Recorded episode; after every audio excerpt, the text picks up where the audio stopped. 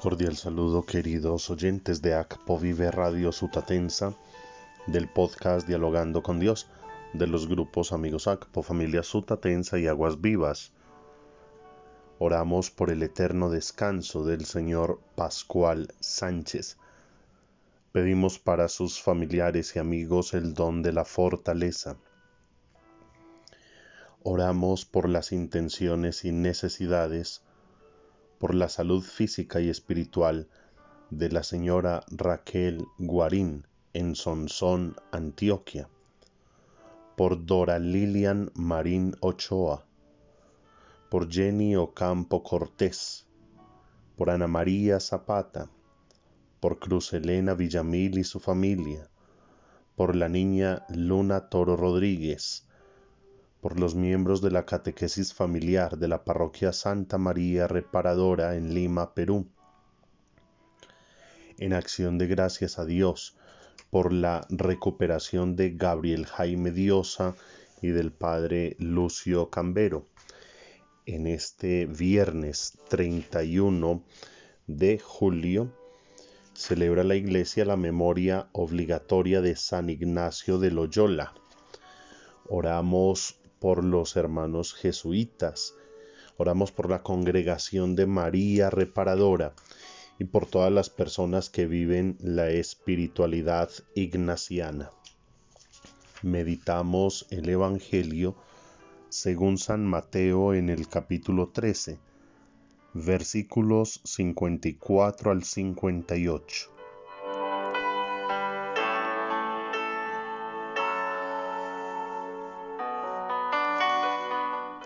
En aquel tiempo fue Jesús a su ciudad y se puso a enseñar en la sinagoga. La gente decía admirada, ¿de dónde saca éste esa sabiduría y esos milagros? ¿No es el hijo del carpintero? ¿No es su madre María y sus hermanos Santiago, José, Simón y Judas. ¿No vive aquí todas sus hermanas? Entonces, ¿de dónde saca todo eso? Y aquello les resultaba escandaloso. Jesús les dijo, Solo en su tierra y en su casa desprecian a un profeta y no hizo allí muchos milagros porque les faltaba fe. Palabra del Señor.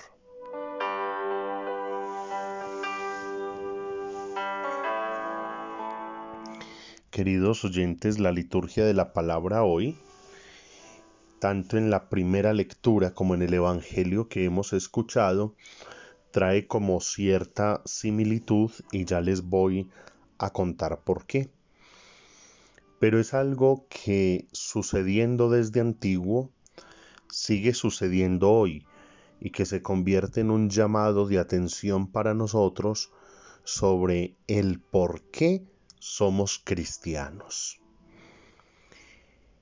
Y hemos escuchado en el Evangelio que para la gente, para los paisanos de Jesús, parece que es más importante la procedencia de Jesús que su sabiduría. Se admiraron de su sabiduría, pero después se escandalizaban al saber pues, que era un muchacho de por allá, de una familia humilde, de un caserío, de una región que poco tenía que ver, por allá olvidada. Es la actitud de los que viven la religión y la fe con apariencias, sin una profunda convicción. Un pueblo que espera un Mesías, pero que no es capaz de reconocerlo por juzgar la apariencia y la procedencia. ¿Y qué tiene de similitud con, el, con la primera lectura? La primera lectura es del profeta Jeremías, capítulo 26, versículos del 1 al 9. por medio del profeta, Dios anuncia a su pueblo que debido a sus pecados, a la idolatría, debido a que se han alejado, el templo no tendrá buena suerte. Dice aquí, entonces trataré a este templo como al de Silo, y a esta ciudad la haré fórmula de maldición para todos los pueblos de la tierra.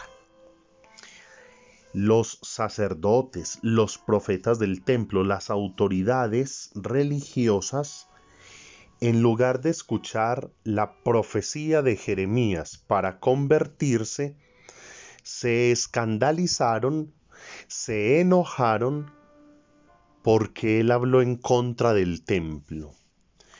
Y recordemos que el templo es el lugar sagrado, el lugar de culto y de la presencia de Dios. Por lo tanto, para ellos es más importante el templo que hacer la voluntad de Dios. Y ahí está la similitud. Es más importante el templo que hacer la voluntad de Dios. Y es más importante pensar en la procedencia de Jesús que escuchar su sabiduría. ¿Y qué pasa?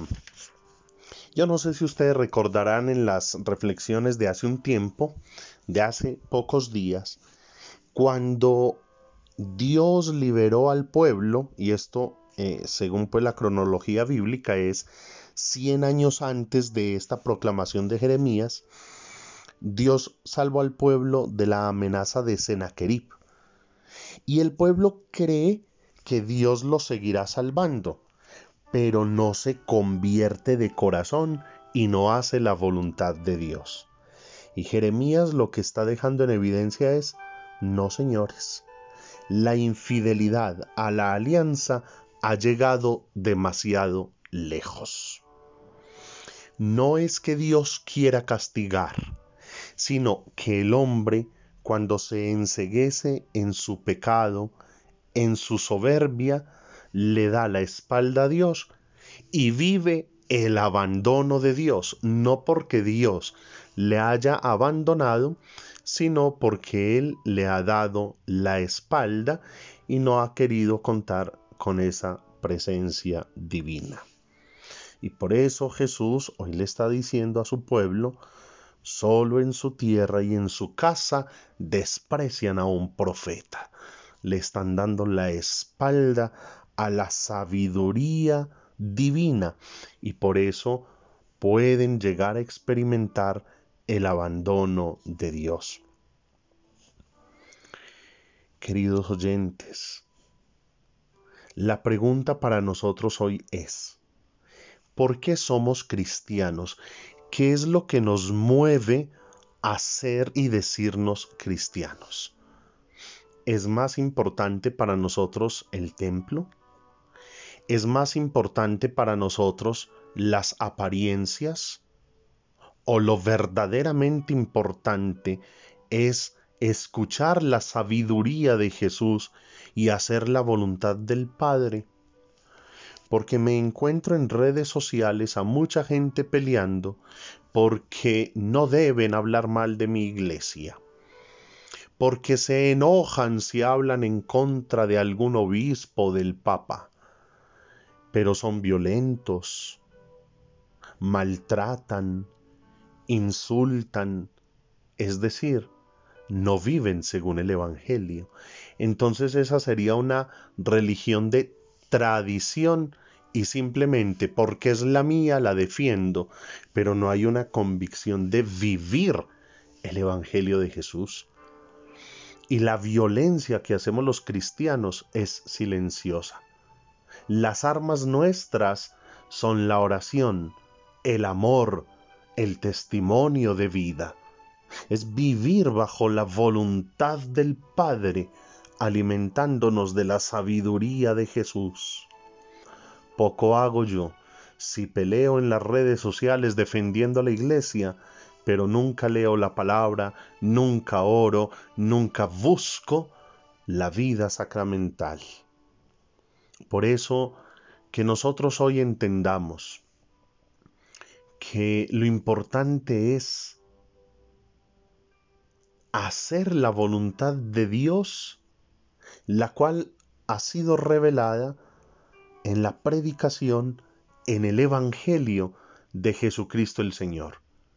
Cuando estemos convencidos de ello, cuando estemos convencidos del por qué y para qué somos cristianos, y vivamos según el querer de Cristo, pues entonces nuestra batalla silenciosa de verdad dará abundante fruto, sin maltratar, sin dañar a nadie, sin insultar, porque la verdad resplandece por sí misma, y no el que más grita tiene más razón. La verdad del Evangelio por sí misma resplandece en el corazón de quien le ha abrazado y acogido con amor y con fe, ilumina también a todos aquellos que le rodean. Entonces, la invitación, queridos oyentes, que no vivamos una religión, que no seamos cristianos por apariencia o con cosas superficiales, sino por una auténtica convicción de fe. Y hoy la iglesia necesita mucha oración. Cuando un sacerdote, un obispo, cuando nuestro querido Papa Francisco dice algo, no faltan los ataques, incluso tristemente, de muchos que se dicen católicos. Pues bien, ahí se sigue cumpliendo la palabra de Dios, porque la predicación de la iglesia, la predicación del Evangelio, siguen siendo incómodos para muchos pero permanezcamos firmes en la fe, firmes en la caridad y en la esperanza, firmes en nuestra convicción de que el Evangelio de Jesucristo es la verdad y la verdad nos hará libres. Ruega por nosotros, Santa Madre de Dios, para que seamos dignos de alcanzar las promesas y gracias de nuestro Señor Jesucristo. Amén. Feliz día, que Dios les bendiga.